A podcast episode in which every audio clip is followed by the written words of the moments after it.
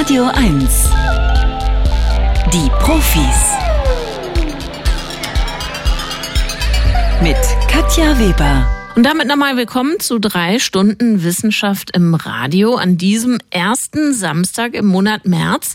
Die Profis-Redaktion hat so einiges für Sie angerichtet. Wir sprechen unter anderem über das, was viele von Ihnen in diesem Jahr schon ein ganzes Weilchen im Auge haben oder in der Nase Pollen, nämlich die Pollenbelastung ist hoch zu einem frühen Zeitpunkt im Jahr. Des Weiteren sprechen wir über eine Studie, die besagt, dass Covid nicht das Gehirn infiziert und wir sprechen über ADHS bei Hunden. Zu Beginn dieser Sendung haben Sie jetzt die Gelegenheit, gleich ein Buch zu gewinnen. Und das beschäftigt sich mit einer Empfindung, der ich ja in meiner Bezugsgruppe sehr gerne nachgehe, dem Kitzel. Wieso sind manche von uns kitzliger als andere und wieso, zumindest mein Empfinden nach, wieso hängt das oft auch von der Tagesform ab, wie kitzlig wir sind? Wieso empfinden wir beim gekitzelt werden so ein doppeltes Gefühl, Lust und Abwehr zugleich? Also der Kitzel ist jedenfalls eine sträflich vernachlässigte Empfindung, zumindest in der Forschung. Und Christian Metz, der nimmt sich diese rätselhafte Sensation vor in seiner Habil-Schrift, die jetzt eben auch als Buch rausgekommen ist. Über 640 Seiten hinweg wird der Kitzel gedreht und gewendet, anthropologisch, philosophisch, kunst- und literaturgeschichtlich. Und wenn Sie diesen Gedankenkitzel gewinnen wollen, am Ende vielleicht sogar noch ein Jahresabo von Mare, der Zeitschrift der Meere obendrauf, dann begeben Sie sich bitte an Ihren Fernsprecher. Der Scanner. Bringen Sie Licht ins Datendunkel. 0331 70 99 111. Simon und Garfunkel auf Radio 1 um Viertel nach neun und dazu gesellt sich Jörg. Schönen guten Morgen, Jörg. Ja, guten Morgen. Und die Grüße gehen raus nach Leipzig in diesem Falle, Ja. ne? Ähm, wir würden jetzt das Scannerspiel hier zur Aufführung bringen und Jörg, Sie brauchen dringend das Buch über den Kitzel, habe ich mir sagen lassen. Ja, auf jeden Fall. Sind Sie denn ein kitzliger Typ? Auf jeden Fall. Mhm. An Füßen so klassisch? Ne, Überall eigentlich. Ach echt? Okay. Also äh, sehen Sie das, wie interessant das ist. So unterschiedlich sind da die Menschen. Ich finde ähm, zum Beispiel dieses unter den Armen kitzeln, da, ist man doch null kitzlig. Oder sind Sie dann doch irgendwie geneigt, da zu lachen? Ne, mehr so an, an der Hüfte und so bin ich. Aha, okay. Also, Sie können das äh, selbst erforschen. Sie müssten allerdings hier vier oder im Minimum drei Hinweise ähm, richtig entschlüsseln. Wir haben hier wissenschaftliche Behauptungen, Jörg, und die haben so die Eigenart, dass sie entweder stimmen oder aber nicht. Und Sie sind bitte derjenige, der das scannt und rausfindet. Und ähm, jetzt weiß ich nicht, ob Sie schon mal im Norden Europas zum Beispiel unterwegs waren und Rentiere besichtigen konnten. Nein, noch nicht. Okay, mal gucken. Vielleicht reicht ja auch manchmal das einfache Raten. Wir legen los. Rentiere können ihre Augenfarbe wechseln. Heute blau und morgen grün. So einfach, wie es zuerst klingen mag, ist es nicht. Rentiere können zwar ihre Augenfarbe wechseln, allerdings nicht willkürlich. Denn es kommt auf die Jahreszeit an. Ein Forschungsteam aus den USA und Großbritannien hat den Rentieren im wahrsten Sinne des Wortes tief in die Augen geschaut. Rentiere haben ebenso wie Katzen eine reflektierende Schicht in den Augen. Diese verbessert bei wenig Licht das Sehvermögen. Aber anders als bei Katzen ändert sich bei Rentieren die Farbe der reflektierenden Schicht in den Augen. Im Winter sind die Augen dann blau und im Sommer braun. Also Rentiere wechseln ihre Augenfarbe, aber nicht so hin und her innerhalb eines Tages oder innerhalb von ein paar Minuten, sondern das hängt an den Jahreszeiten. So lautet die Behauptung. Ja, das kann ich mir vorstellen. Das können Sie sich vorstellen, so ein richtig herzhaftes Ja können Sie dazu sagen. So ist es auch, das ist richtig und äh, damit sind die Rentiere die einzigen Säugetiere, die das in dieser Art und Weise machen. Und der Grund für den Farbwechsel, ähm, der liegt in den Lichtverhältnissen zu den verschiedenen Jahreszeiten. Also im Winter weiten sich die Pupillen, um mehr Licht reinzulassen und äh, so ist das eben, dass die Augen dann von blau zu grün wechseln, beziehungsweise Retour. Ist insofern richtig, Jörg, und wir fahren fort mit ähm, einer Waldfrucht. Neue Informationen merken wir uns besser von Feinden als von Freunden. Unsere Feinde können uns stärker beeinflussen als unsere Freunde. Forschende der Universität Lund in Schweden haben herausgefunden, dass wir uns Informationen von Menschen, die wir unsympathisch oder sogar fragwürdig finden, besser merken können als die Informationen, die wir von unseren Freunden bekommen. Grund dafür, unsere Freunde kennen wir bereits und wissen, welche Einstellungen und Erfahrungen sie beispielsweise zur Politik oder Gesundheit haben und stehen deswegen neuen Informationen von ihnen kritischer gegenüber gegenüber. Bei Fremden haben wir dieses Wissen noch nicht. So, das mit der Waldfrucht war natürlich Käse. Die kommt gleich in der dritten Behauptung, wenn Sie diese hier erstmal knacken. Wir sagen, Jörg, neue Informationen merken wir uns besser von Feinden als von Freunden. Ist das richtig oder falsch? Ich würde sagen falsch. Wieso würden Sie das sagen? Eigene Erfahrung? Ja, ich vertraue doch dem Freund mehr, wenn er mir was erzählt, anstatt ein Feind, dann müsste ich das erstmal gegenchecken oder sowas. Absolut richtig, die Intuition. Also tatsächlich stehen wir fremden Menschen an, gerade auch noch welchen, die wir unsympathisch finden oder bedrohlich, denen stehen wir kritischer gegenüber und nehmen deren Wissen seltener an. Jörg, und jetzt kommen Sie doch noch zur Waldfrucht. Blaubeeren sind gar nicht blau. Blaukraut bleibt Blaukraut, aber Blaubeere wird Rotbeere. Zumindest müsste sie so heißen, wenn die Frucht ihren Namen aufgrund ihrer Farbstoffe bekommen hat.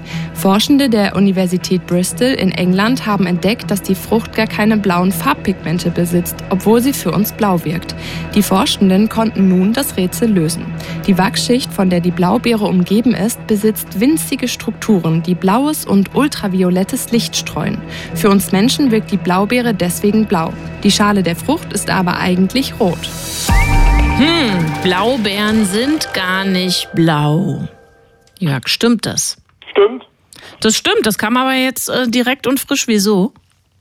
Weil früher, wo wir das noch selbst gesammelt hatten und man die so in der Hand so aufging, da hatte man das Gefühl, dass sie so ein bisschen rot sind. Mhm, ist auch genau so. Also diese Wachsschicht drumherum, die erfüllt verschiedene Funktionen. Ähm, die dient zum Beispiel zum Wasserabweisen.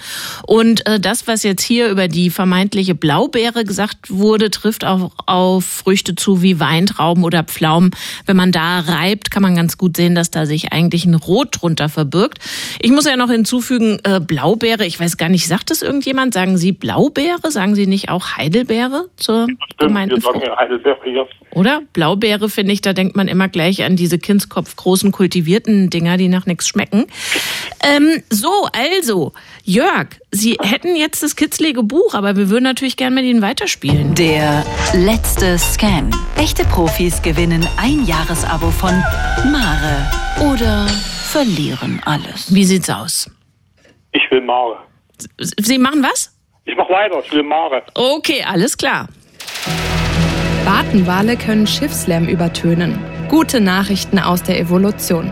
Bartenwale, dazu gehören unter anderem Grau, Blau und Buckelwale, haben sich mit der Zeit so weiterentwickelt, dass ihre Wahlgesänge lauter sind als die Geräusche von Schiffen. Diese Erkenntnis haben Forschende der Süddänischen Universität erlangt. In der Studie haben die Forschenden den Frequenzbereich von Bartenwalen untersucht. Der liegt mit 500 Hertz weitaus höher als der von Schiffen. Das ist auch wichtig, damit sich die Wale untereinander verständigen können. Bartenwale können den Lärm von Schiffen übertönen. Stimmt das, Jörg? Hallo? Ja, ich überlege gerade noch. Spucken Sie es mal aus. ja. Sie sagen, es stimmt? Ja. Alles Jörg, das war so schön mit Ihnen und alles haben Sie gewusst und richtig geraten, aber das leider nicht. So schnell ist die Evolution nicht. Tatsächlich ist der Lärm der Schiffe so gewaltig, dass er die Kommunikation der Wale stört und die das auch nicht jetzt innerhalb von ein paar Jahrzehnten äh, aufgeholt haben oder rausholen konnten. Jörg, dann ähm, verabschieden wir uns aber trotzdem in Freundschaft, oder? Auf jeden Fall, schade. Schade, aber besten Dank fürs Mitspielen und noch ein schönes Wochenende. Ebenfalls, danke, tschüss. Tschüss. Die neurologischen Symptome im Zuge einer Covid-19-Infektion sind vielfältig und ihre Ursache ist noch nicht richtig geklärt. Vergesslichkeit, Konzentrationsschwierigkeiten. Man fragt sich dann schon, ist das Gehirn durch die Infektion in Mitleidenschaft gezogen worden? Eine Studie der Charité sieht die Ursache für diese Probleme nicht in einer Entzündung des Gehirns. Und über diese Studie sprechen kann ich jetzt mit der Neuropathologin Dr. Josephine Radke. Die hat bis 2021 an der Charité geforscht. Seither ist sie Oberärztin und Neuropathologin an der Universität in Greifswald. Schönen guten Morgen an die Waterkant, Frau Radke.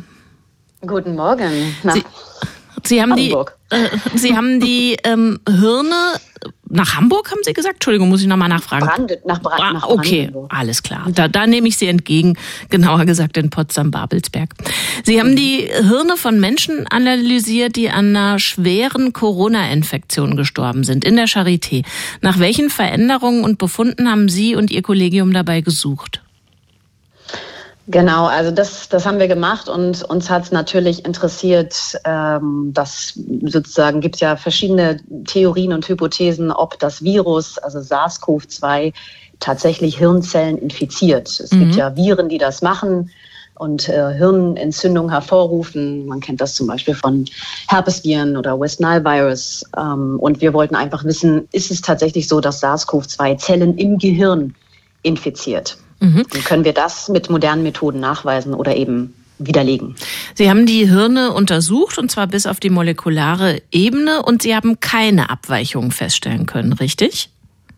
Wir haben, naja, keine Abweichung kann man nicht, kann man auch nicht sagen, sozusagen. Es gibt natürlich leichte Veränderungen, aber wir haben das Wichtige sozusagen, wir haben keinen aktiven Virus oder keine Virusreplikation in dem Sinne oder keine wirkliche Infektion des Virus von Hirnzellen nachweisen können. Genau. Das war sozusagen unser wichtigstes Finding, würde ich sagen. Sie mhm. konnten also keine infizierten Zellen in dem Sinne finden, vermuten aber, dass es Reaktionen auf Entzündungen im Rest des Körpers gibt. Über welche Wege beeinflussen die das Gehirn oder was sehen Sie im Hirn davon? Genau, und dann muss man sich sozusagen, um das zu sehen, muss man sich molekular tief in das Gewebe vorarbeiten. Das ist so. Also man weiß sozusagen, wenn wir eine Virusinfektion haben, nicht nur SARS-CoV-2, sondern auch andere Viren, Influenza zum Beispiel, dass wir dann Interferon 1, das ist so ein äh, Signalweg und so ein Signalmolekül, was hochreguliert wird. Das macht einfach die systemische Infektion im Körper. Und ähm, wir wollten gerne herausfinden, was macht dieses Interferon, sozusagen diese systemische Infektion im Gehirn. Das ist bislang untersuchen natürlich mehrere Studien, auch nicht nur im Kontext von, von Covid-19 oder SARS-CoV-2.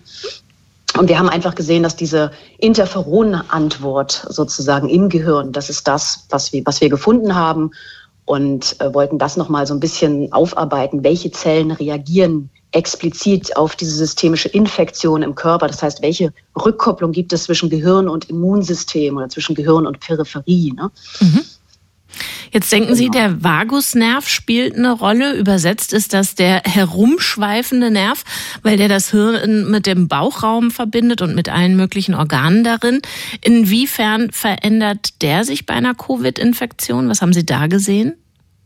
Genau, also was wir gesehen haben, ist sozusagen, wir haben eine Technik verwendet oder moderne Techniken verwendet. Vielleicht können wir es noch mal gleich ein bisschen erklären. Sozusagen, es nennt sich Single Nuclear Sequencing und Spatial Transcriptomics. Das heißt, ich kann wirklich sehen, welche Expressionsmuster sind in welchen Zellen hochreguliert oder runterreguliert. Und wir haben eben gesehen, dass im Hirnnervenkern des Vaguskerns im Hirnstamm äh, eine bestimmte Neuronen, also Nervenzellpopulation, äh, auf dieses Interferon reagiert. Und ähm, das war sozusagen bis dato, das ist neu und spiegelt so ein bisschen wieder, wie die Interaktion sein könnte zwischen Hirnstamm und natürlich sozusagen der Peripherie, der Vagusnerv, der ja auch äh, wichtig ist in der Herzinnervation. Sozusagen, man vermutet ja schon länger, dass es Efferenzen und Efferenzen gibt, ähm, mit denen sozusagen Herz und Hirn kommunizieren. Aber da fehlen einem natürlich noch das detaillierte Verständnis fehlt einem doch noch. Aber das wird in den nächsten Jahren sicherlich noch weiter beleuchtet werden.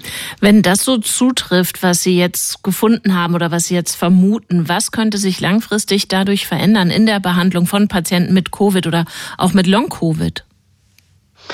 Also man müsste natürlich nachdenken, also man muss einschränkend sagen, die Studie ist ja eine Grundlagenforschung. Ne? Mhm. Wir sozusagen schauen uns natürlich Signalwege an, die da aktiv sind in der Zelle, gehen sehr aufs zelluläre ähm, zelluläre Level. Das heißt, wir sind natürlich jetzt als Neuropathologen primär nicht in die Therapie involviert.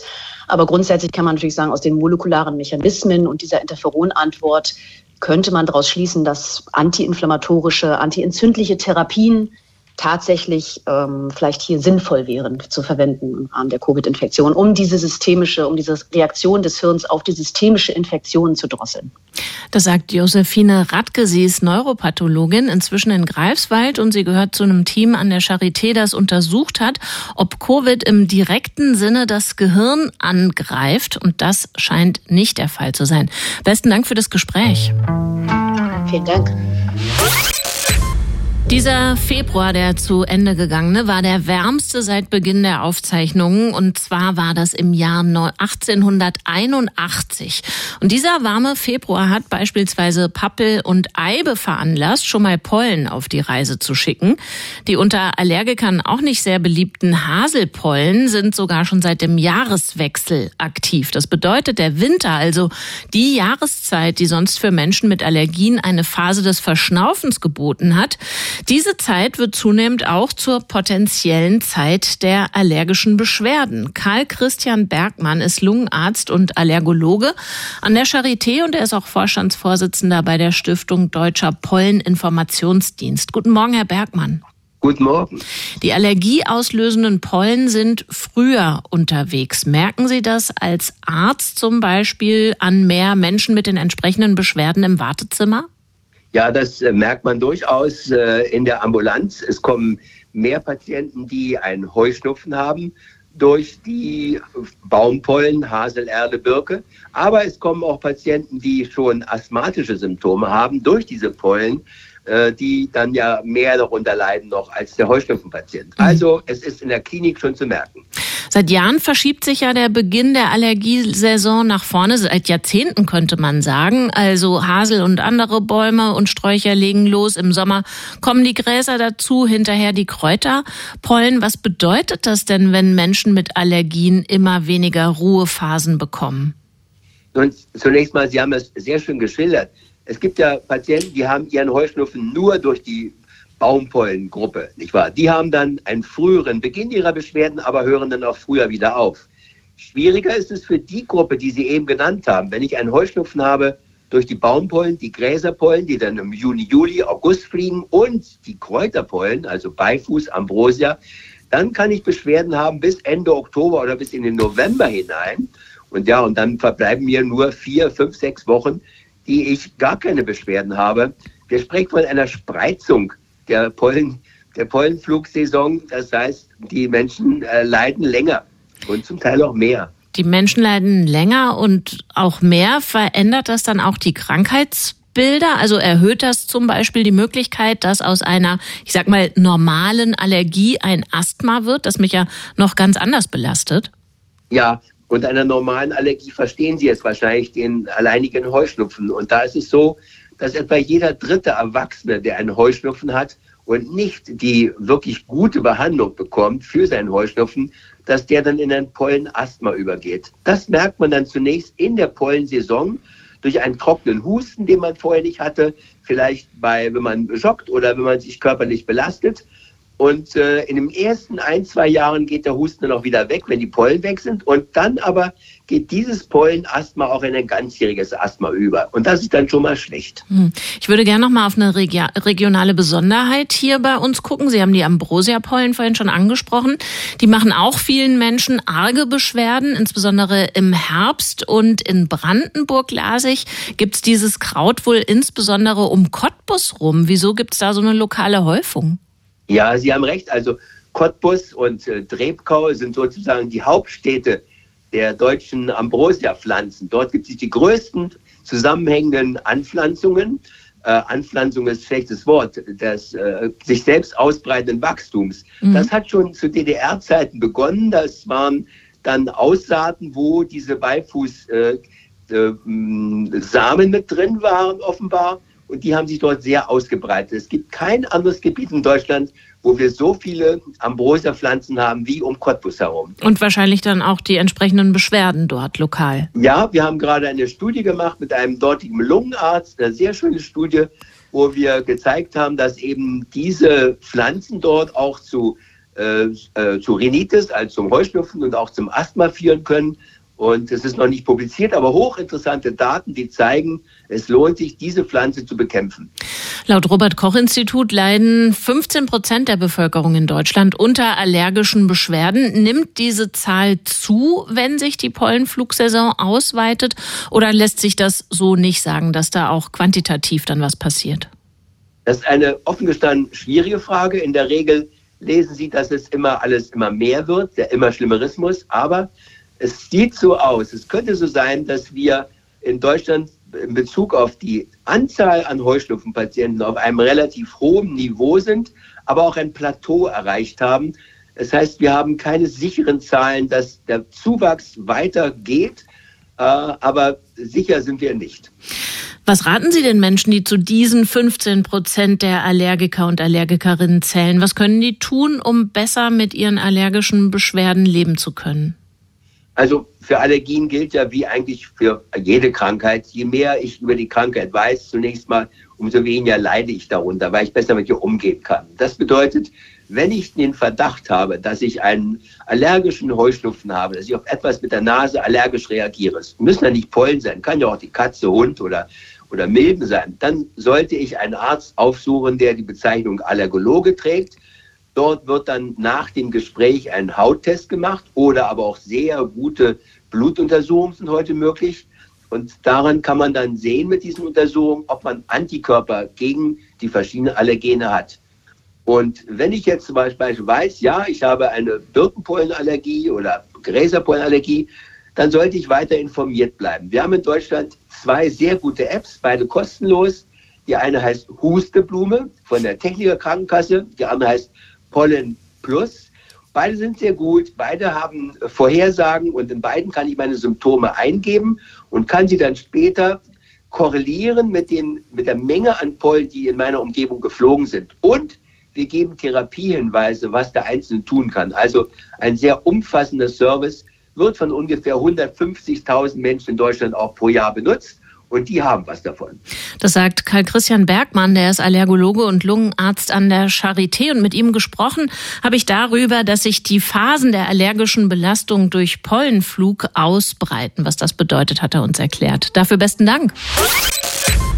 Wir setzen viel zu viel Kohlenstoffdioxid, kurz CO2, frei und wir schaden damit dem Klima.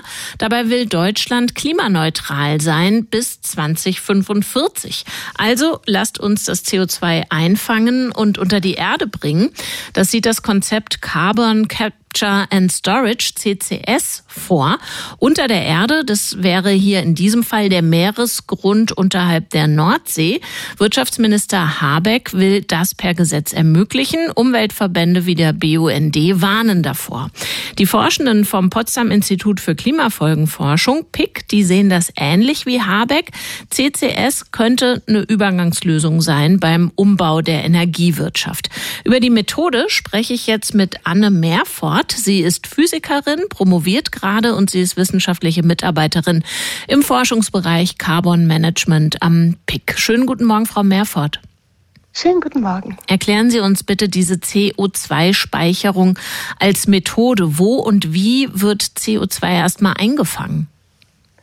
Genau, also das ähm, kommt ganz drauf an, auf welchen Prozess. Es gibt zwei ganz grundlegende Bereiche, wo wir das brauchen. Zum einen geht es darum, dass in bestimmten Prozessen, in bestimmten Industrieprozessen, zum Beispiel bei der Zementproduktion, inhärent quasi bei der Herstellung das CO2 frei wird. Mhm. Und das können wir akzeptieren und in die Atmosphäre entlassen und damit die Konzentration in der Atmosphäre erhöhen. Oder das wird abgefangen und äh, nicht in die Atmosphäre gelassen, um die CO2-Konzentration nicht zu erhöhen. Das heißt, dieser Bereich, wo es, um ähm, Prozesse geht, die nicht zu vermeiden sind oder nur sehr schwer zu vermeiden sind, da reduzieren wir unsere, ähm, unseren CO2-Ausstoß. Und, und das sind vor allem Zement und Kalk. Und es gibt noch den zweiten anderen wichtigen Baustein. Ähm, das will ich ganz kurz noch anreißen. Ja, nämlich dass es nicht nur darum geht, äh, Emissionen zu vermeiden, sondern dass es auch die Möglichkeit gibt, CO2 direkt aus der Atmosphäre zu entziehen und damit aktiv die Konzentration in der Atmosphäre zu senken. Und das CO2, was wir der Atmosphäre entnommen haben, kann auch abgezogen werden durch technische Prozesse, durch chemische Prozesse und dann ähm, abtransportiert und geologisch gespeichert werden. Gehen wir nochmal an die Orte, wo CO2 in großer Menge entsteht. Zementwerke haben Sie angesprochen, Müllverbrennung wäre was anderes, Gaskraftwerke. Genau, genau. Wie kriege ich da das CO2 eingefangen? Ist das ein Filter, der in irgendein Schlot eingebaut wird oder, oder ein Tank? Also wie kriege ich äh, CO2 raus aus der Luft? Genau, das, das gibt verschiedene Prozesse. Das kommt ganz darauf an, mit, welchem, mit welcher Aktivität wir das koppeln wollen. Manchmal ist das CO2 nur ein Teil des Gases, was aus dem Abgas rauskommt. Dann müssen wir ähm, ein bisschen Energie da reinstecken und das chemisch waschen. Es gibt aber auch Prozesse, wo das CO2 sehr rein rausfällt. Das, da ist das Abfangen leichter. Also das ist sehr prozessabhängig. Aber im Prinzip können Sie sich das vorstellen wie Filter. Okay, ja. und wie kommt es dann unter den Meeresboden? Ja, dann muss das CO2, wenn das einmal abgefangen ist, über einen großen, also wir brauchen dann eine Transportinfrastruktur. Und das könnte zum einen über also übergangsweise über LKWs funktionieren. Mittelfristig, langfristig ist aber schon die Idee, dass, dass, dass es dann einfach von großen Industriestandorten bis zu den Speicherstätten Pipelines gibt, wo das CO2 in Pipelines transportiert werden kann.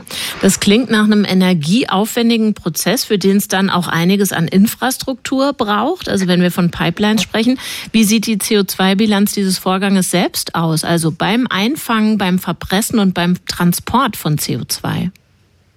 Das kommt natürlich darauf an, wie gut wir unser Gesamtenergiesystem dekarbonisiert haben. Also viel davon wird mit Strom gemacht. Und wenn wir unseren Strom erstmal klimaneutral herstellen, dann ist die CO2-Bilanz dieses ganzen Prozesses auch in Ordnung. Schwieriger ist das natürlich mit LKWs, die sind wesentlich schwerer zu elektrifizieren. Ähm, deswegen langfristig eben auch die Pipelines. Der Plan ist ja aktuell, dieses CO2 unterhalb des Meeresbodens zu verpressen, also unterhalb der Nordsee. Ist es völlig unvorstellbar, dass sich das Gas einen Weg sucht und wieder entweicht, dass es Lecks gibt? Nee, das ist nicht unvorstellbar. Das kommt ganz drauf an. Also es gibt Risiken, die damit verbunden sind. Aber wenn wir verantwortungsbewusst, ähm, also das haben die Pilotprojekte und die äh, Anlagen, die das weltweit gerade schon machen, gezeigt, wenn man das verantwortungsbewusst managt, dann sind die Risiken beherrschbar. Also es gibt sehr ähm, aufwendige Verfahren, das CO2 im Untergrund zu beobachten, genau zu verstehen, wie sich das verhält. Und dieser Speicherung würde ja eine sehr, sehr gründliche Bodenuntersuchung hervor, äh, vorangehen, dass, dass wirklich auch klar ist, dass diese Speicherstätten dann sicher sind, so sicher wie nur irgend möglich. Im Zusammenhang mit der Speicherung von CO2 wird oft auch von negativen Emissionen gesprochen. Ist es nicht beschönigend? Denn diese Emissionen, die fallen ja positiv an, werden dann aber versteckt und nicht in negative verwandelt. Das ist der, der zweite Block, den ich ganz am Anfang versucht habe anzusprechen. Das ist schön, dass Sie das sagen, denn ähm, es gibt Möglichkeiten, also das Problem mit, dem, mit den fossilen Emissionen ist ja, dass die von unter der Erde über die Erde gebracht werden. Das, sind, das ist Kohlenstoff, der eigentlich nie die Atmosphäre gesehen hätte. Es gibt aber Möglichkeiten, zum Beispiel Biomasse wachsen zu lassen, dass das oberirdische CO2 nutzt und in längerkettige Kohlenwasserstoffe umwandelt und dann energetisch genutzt werden könnte. Und wenn das CO2 abgefangen wird, dann haben wir eigentlich einen Nettofluss aus der Atmosphäre in die Biomasse und dann in die geologischen Reservoire. Das hat aber auch alles Grenzen und Schwierigkeiten und auch ähm, Streitpunkte, die dazu mhm. gehören, nämlich wo kommt die Biomasse her beispielsweise. Aber es gibt auch technologische Prozesse, die wie große Staubsauger das CO2 direkt aus der Atmosphäre nehmen. Organisationen wie der BUND befürchten, dass so eine Option, also die der CO2-Speicherung, dass so eine Option ein sanftes Ruhekissen darstellt für energieaufwendige, fossilbasierte Unternehmen nach dem Motto, ja, dann können wir ja weitermachen wie bisher. Das, das Problem, der Problembär am Ende wird ja unter den Meeresboden gebracht.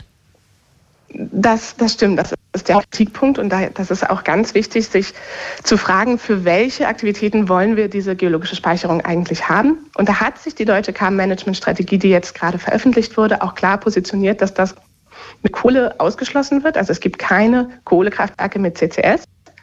Und für Gas ist es so, dass es eben notwendig ist, Gaskraftwerke zu halten, ein, einige Gaskraftwerke zu halten, um das Stromnetz übergangsweise zu stabilisieren.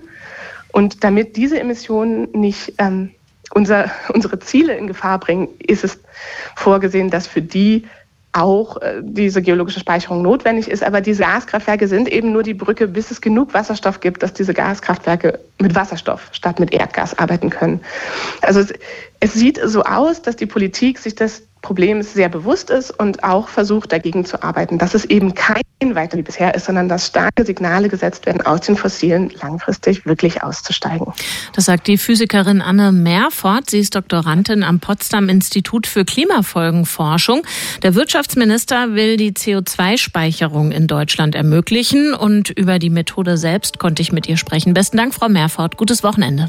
Er ist Mitglied des Komitees des IG Nobelpreises für Kuriosität kuriose wissenschaftliche Forschungen, Vorsitzender der Deutschen Dracula-Gesellschaft und der bekannteste Kriminalbiologe der Welt. Dr. Marc Benecke, live auf Radio 1, die Profis. Und was diese Vorstellung unterschlägt, ist, Marc Benecke ist auch Forschungsleiter beim Verein White Unicorn. Und das ist ein Verein, der beschäftigt sich mit den ja, Schnittmengen von Autismus, ADHS und ähnlichen Befunden. Guten Morgen, Marc. Einen wunderschönen guten Morgen. Heute geht es allerdings um die Hunde, deswegen jaule ich kurz mal so. Guten Morgen soll das bedeuten. Ne? Okay, äh, ist überzeugend ja. angekommen. Eigentlich waren wir ja gerade am schönsten äh, beim, beim schönen Plaudern über Dune, den ich gestern gesehen habe. Teil 1 allerdings erst. Du hast gesagt, du hast den schon zweimal gesehen. Aber wir lassen diesen Faden sofort fallen und wenden uns jetzt den Vierbeinern zu. Obwohl man natürlich auch etwas über Aufmerksamkeit sagen könnte, denn Blade Runner und Dune bringen dich ja auch zu einer ruhige Stimmung, wo ja. du dich auf etwas konzentrieren kannst. Und das ist bei ADHS, was hier bei den Hunden jetzt untersucht wird, diese Aufmerksamkeitsstörung, die eben oft bei Autisten und Autistinnen auch vorliegen kann, äh, wenn die gestresst sind. Ähm, das ist, wäre ja ein schönes Heilmittel. Also wenn man etwas findet, was angenehm ist und deine Aufmerksamkeit bindet. Vielleicht geht das ja bei Hunden auch, wenn man denen Filme zeigt. Aber jetzt gucken wir erstmal, was die Kollegen und Kolleginnen gemacht haben. Von der ungarischen EÖ Tvös Lorand Universität, eine super bekannte Uni, die in den mit jeder Menge Jahren Umlaute. Umlaute und äh, genau und Ö-Pünktchen genau äh, die und und so ein Strich auf dem A auch noch oben drauf also ganz verrückt. Und äh, diese Uni ist in den über 20 Jahren dieser Sendung die wir hier machen den Profis noch nicht vorgekommen zumindest nicht in meinem Slot. Finde ich also auch sehr gut dass die mal da sind. Und die haben festgestellt also wir haben das Problem. Bei Menschen kann man keine Menschenversuche machen. Möchte man nicht darf man nicht soll man nicht besonders nicht mit Kindern wo ja sogar äh, es oft äh, zum Beispiel bei Persönlichkeitsstörungen gar nicht erlaubt ist festzustellen ob sie die haben oder nicht anders als bei ADHS das darf man feststellen. Und ähm, ADHS ist aber ein großes Problem. Die Kids, die haben nicht nur gestörte Aufmerksamkeit, sondern sind auch super unruhig, neigen leider auch zu Selbsttötungen. Also das ist überhaupt nicht harmlos oder so. Ähm, die Eltern sehen das oft auch anders als die Lehrer und Lehrerinnen, weil die Eltern sagen, nö, bei uns das Kind halt vielleicht wild und nicht so aufmerksam, aber sie muss man nicht so eine Welle machen. Dann sagen die in der Schule, nee, das wird nichts. Das Kind wird nichts lernen, zumindest nicht die Schulinhalte, die wir rüberbringen wollen. Die Kinder kriegen nichts erledigt. Und leider setzt sich es äh, auch in ungefähr der Hälfte der Fälle, manchmal auch mehr, in das Erwachsenenleben fort. Also nicht nur die Kinder sind dann äh, hibbelig, laufen rum und so, sondern dann fangen die auch an, frühe Schwangerschaften zu kriegen, können die Ausbildung nicht abschließen, nehmen Drogen. Natürlich nicht alle von denen, aber das ist das, wo das dann besonders äh, problematisch wird. Warum man das jetzt nicht so als harmlose, äh, zeitgeistige ähm, Flause ansehen sollte. Mhm. Jetzt haben die Kollegen und Kolleginnen gesagt, so jetzt gucken wir uns das mal bei Hunden an. Denn Hunde sind ja eigentlich immer so. Die sind immer so wild und jaulen und japsen und springen durch die Gegend und freuen sich über alles und reagieren auf jeden Reiz, ohne sich drüber zu überlegen, was dann hinterher passiert, wenn sie dem Stöckchen hinterherlaufen oder Herrchen oder Frauchen nach Hause kommt. Und so wurden über 1000, genauer gesagt 1168 Hundebesitzer und Besitzerinnen angesprochen. Das ist echt viel. Und Hundetrainer und Hundetrainerinnen. Und dann hat man mal geschaut, ob die Hunde sich wirklich genauso verhalten, sodass wir von den Hunden was für die Menschen lernen können. Und natürlich auch für, von Hunden für Hunden, das natürlich auch. Das geht deswegen wahrscheinlich, weil zwei Bereiche im Gehirn oder zwei, sagen wir, Vorgänge im Gehirn sehr ähnlich sind bei Hunden und bei Menschen, wenn die ADHS, also Aufmerksamkeitsstörung haben. Ich sage es jetzt mal ausnahmsweise, das ist der Tyrosinhydroxylase, die bei Aufmerksamkeitsstörungen anders ist als bei Nicht-ADHS-Menschen und Hunden und etwas im Belohnungsdopaminsystem. Also dann haben die gesagt, also das könnte klappen. Jetzt machen wir das mal und nehmen mal nur die Merkmale aus der psychiatrischen Darstellung im äh, weltweit angewandten äh, Klassifizierungssystem für psych psychologische, psychiatrische und sonstige Auffälligkeiten und schauen mal, ob die Hunde genau dieselben Unterschiede zu no angeblich normalen Hunden haben, nämlich die fehlende Aufmerksamkeit, den überstarken Handlungsdrang und das Handeln aus dem Moment heraus. Und es stellte sich raus, genauso ist es, Hunde haben das ganz genauso wie Menschen, es verbessert sich zwar mit dem Älterwerden ein bisschen, aber nicht unbedingt, sondern es ändert sich vielleicht so das, was Lehrer und Lehrerinnen manchmal als Verhaltensprobleme ansehen würden. Das ändert sich ein bisschen. Zum Beispiel die Aggression und das Bellen bei den Hunden, das hat man eher bei männlichen Hunden und das ist bei Menschen auch so. Da sind bei den männlichen so Menschen, die sind, da sind auch eher die männlichen, ähm, ja, wie soll man sagen, Kranken oder, oder Menschen, die diese Besonderheit haben, diese neurodiverse Besonderheit, die sind auch eher aggressiver und ähm, es spalten sich auch Teile der Verhaltensmerkmale äh, auf, zum Beispiel diese fehlende Aufmerksamkeit und der überstarke Handlungsdrang ist bei Kindern dasselbe. Das vermischt sich total. Die machen dann halt Chaos, schmeißen alles um, können sich nicht konzentrieren und bei Erwachsenen spaltet sich das dann auf in zwei getrennte Teile und das könnte bei Hunden vielleicht auch so sein. Und ähm, insgesamt äh, sagen die Kolleginnen und Kollegen, jetzt sind wir froh, denn jetzt können wir zum Beispiel gucken, ob man durch ein Training und ohne die Medikamente vielleicht auch was erreichen kann oder ob es tatsächlich besser ist, immer Medikamente zu geben und gleichzeitig eine Behandlung zu machen oder ob es eben auch Menschen gibt, bei denen das überhaupt nichts nützt. Und dann muss man das halt hinnehmen und muss sagen, okay, das ist jetzt etwas, was so nicht heilbar ist, dann müssen wir die Person in eine Umgebung bringen, in der sie sich wohlfühlt, und in der sie ein normales, menschliches, glückliches Leben führen kann, ohne die ganze Zeit zu denken, dass die Umwelt sie mega terrorisieren. Sagt Marc Benecke. Besten Dank dafür. Sehr gerne. Das war Dr. Marc Benecke, live auf Radio 1, die Profis. Stellen Sie sich vor, Ihnen wird wehgetan mit Elektroschocks. Und stellen Sie sich jetzt bitte vor, Sie sehen Videos von Händen, denen der Gestalt wehgetan wird. Anschließend werden Sie befragt, wie Sie sich gefühlt haben beim Sehen dieser Videos. Dann bekommen Sie vorgelegt, wie andere Probanden ihre Reaktion auf diese Schmerzbilder beschrieben haben. Und dann werden Ihnen neue Videos gezeigt. Das war das Setting einer Studie, die gemeinsam von der Chinesischen Akademie der Wissenschaften Wissenschaften der Universität Zürich und dem Uniklinikum Würzburg durchgeführt worden ist. Beteiligt war auch Grit Hein. Sie ist Professorin für translationale soziale Neurowissenschaften am Zentrum für psychische Gesundheit des Uniklinikums Würzburg. Schönen guten Morgen, Frau Hein. Guten Morgen, Frau Weber. Habe ich den Versuchsaufbau richtig beschrieben? Im Großen und Ganzen schon. Allerdings äh, gab es keine Elektroschocks, sondern die Versuchsteilnehmerinnen sahen Hände, auf denen ein kleines Projektil auf den Fingernagel geschossen ah. wurde. Das erzeugt so eine ja, Empfindung, wie wenn einem jemand mit einem Bleistift auf den Finger schlägt. Also schon schmerzhaft und unangenehm. Und unsere Versuchsteilnehmerinnen kannten diese Empfindung auch vorher. Und im Versuch sahen sie dann eben diese Hände, wie Sie schon beschrieben haben, denen diese Art von schmerzhafte, unangenehme Stimulation widerfahren ist.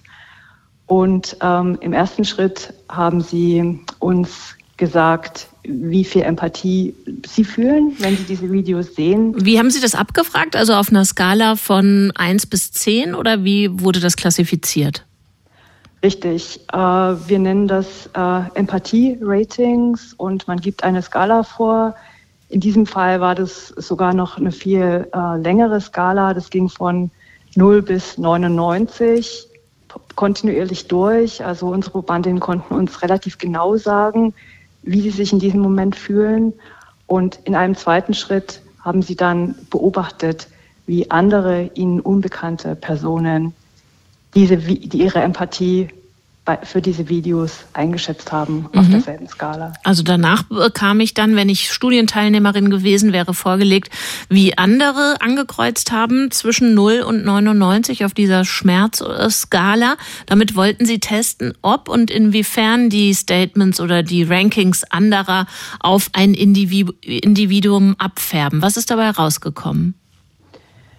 Durch mathematische Lernmodelle konnten wir zeigen, dass unsere Probandinnen tatsächlich durch das Beobachten dieser empathischen Reaktion anderer gelernt haben, und zwar in beide Richtungen.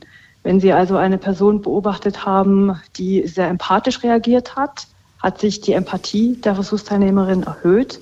Wenn das eine nicht empathische Person war, ging aber eben auch die Empathie unserer Versuchsteilnehmerinnen runter. Und zwar nicht nur bei diesen Empathie-Ratings, sondern auch im Gehirn. Wir haben parallel auch ähm, neuronale Antwort äh, die neuronale Antwort auf den Schmerz der anderen Person aufgezeichnet und auch hier haben wir Effekte dieses Lernens gesehen. Mhm. Sie sprechen das gerade an. Sie haben die Hirnaktivität der Teilnehmerinnen erfasst durch ein MRT. Wo und wie zeigt sich im Hirn, wenn ein Mensch empathisch ist? Aus vorangegangenen Studien kennen wir recht genau, welche Hirnareale hier beteiligt sind. Das sind interessanterweise Hirnareale, die wir auch finden, wenn wir selbst Schmerz empfinden. Bei Empathie für Schmerz wird also der Schmerz der anderen Person sozusagen simuliert. Und genauer gesagt handelt es sich beispielsweise um ein Hirnareal namens ähm, anteriore Insel, die aber dann mit vielen anderen Hirnarealen auch spricht. Das heißt, man könnte jetzt sagen, Empathie färbt wirklich ab und das deutsche Wort Mitgefühl ist gut gewählt. Ich fühle mit mit dem Schmerz anderer und auch das Level anderer hin wiederum beeinflusst mein eigenes Empathielevel. Das ist richtig. Dass wir auf diese Art und Weise auch neuronal mitfühlen, das wussten wir schon länger. Dass sich Empathie aber auch bei Erwachsenen sozial überträgt, und wirklich erlernbar ist in beide Richtungen, das ist ein neuer Befund. Mhm. Und es gilt aber, das sprechen Sie an, auch andersrum. Wenn ich feststelle, um mich herum sind andere härter drauf, weniger empathisch, dann werde ich auch in gewisser Weise stumpfer. Ich kann Empathie auch verlernen oder ablegen. Absolut. Es muss uns klar sein, dass ein Mangel an Empathie sei es jetzt in einer Firma oder im privaten Umfeld, auch zum Verlernen von Empathie führen kann. Sie hatten in der Studie nur Frauen als Teilnehmerinnen. Wieso das? Das ähm, wird in solchen Studien im ersten Schritt äh, häufig so gemacht, um ähm, für ja, geschlechtsspezifische Effekte zu kontrollieren. Zum einen konnten wir so sicherstellen, dass Frauen auch andere Frauen beobachteten und ist es anzunehmen, dass äh, hier Geschlecht eben auch eine Rolle spielt, dass eben potenziell vielleicht Frauen ähm, beim Beobachten von Männern anders reagieren, als wenn sie äh, Frauen beobachten. Das wäre sicherlich bei Männern genauso. Und um das kontrolliert und einfach äh, zu halten, haben wir hier zunächst Frauen untersucht, die eben dann auch ähm, andere, die Reaktion anderer Frauen beobachtet haben. Ich habe eingangs angesprochen, dass das eine Kooperation, eine Forschungskooperation von drei internationalen Institutionen war. Wo hat die Untersuchung stattgefunden? In China, also in Peking, in Zürich oder bei Ihnen in Würzburg? Oder haben Sie diese Studie an allen drei Standorten aufgelegt, um auch da Effekte ausschließen zu können?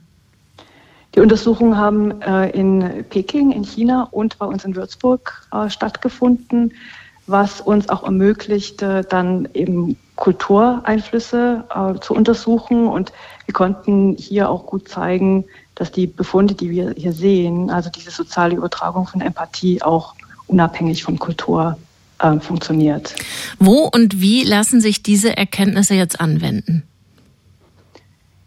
Naja, allgemein mu muss klar sein, dass ich äh, die Empathiefähigkeit äh, auch bei im Erwachsenenalter gestalten kann und zwar durch die soziale Umwelt gestalten kann. Und das ist relevant in vielen, vielen Kontexten. Auch uns als Gesellschaft muss klar sein, dass wir uns letzten Endes, dass wir es letzten Endes in der Hand haben, wie viel Empathie ja ausgeprägt wird. Ähm, damit Empathie ausgeprägt werden kann, muss Empathie gelebt werden, muss eine Kultur der Empathie herrschen. Und wenn das nicht der Fall ist, äh, wird Empathie verlernt. Die gute Nachricht zuerst. Auch Erwachsene können noch Empathie erlernen. Die schlechte danach. Auch verlernen lässt sie sich noch im Erwachsenenalter. Erforscht hat das gemeinsam mit Kolleginnen und Kollegen. Grit Hein, sie ist Neurowissenschaftlerin am Uniklinikum Würzburg. Besten Dank für das Gespräch. Vielen Dank. Radio 1. Die Profis. Besser wissen. Der Mount Everest ist der höchste Berg der Welt. Oder vielleicht doch nicht? Es kommt eben immer darauf an, wo man anfängt zu messen. Der Mount Everest übertrumpft mit seinen 8848 Metern bisher alle anderen Berge und ist somit der höchste Berg der Welt. Als Grundlage zum Messen der Berge gilt das Nullniveau des mittleren Meeresspiegels. Allerdings könnten Berge auch vom Fuß bis zum Gipfel gemessen werden, egal ob ein Teil von ihnen unter Wasser steht oder nicht erreicht. Dann gäbe es deutlich größere Berge wie den Mauna Kea auf Hawaii mit seinen 10.203 Metern. Radio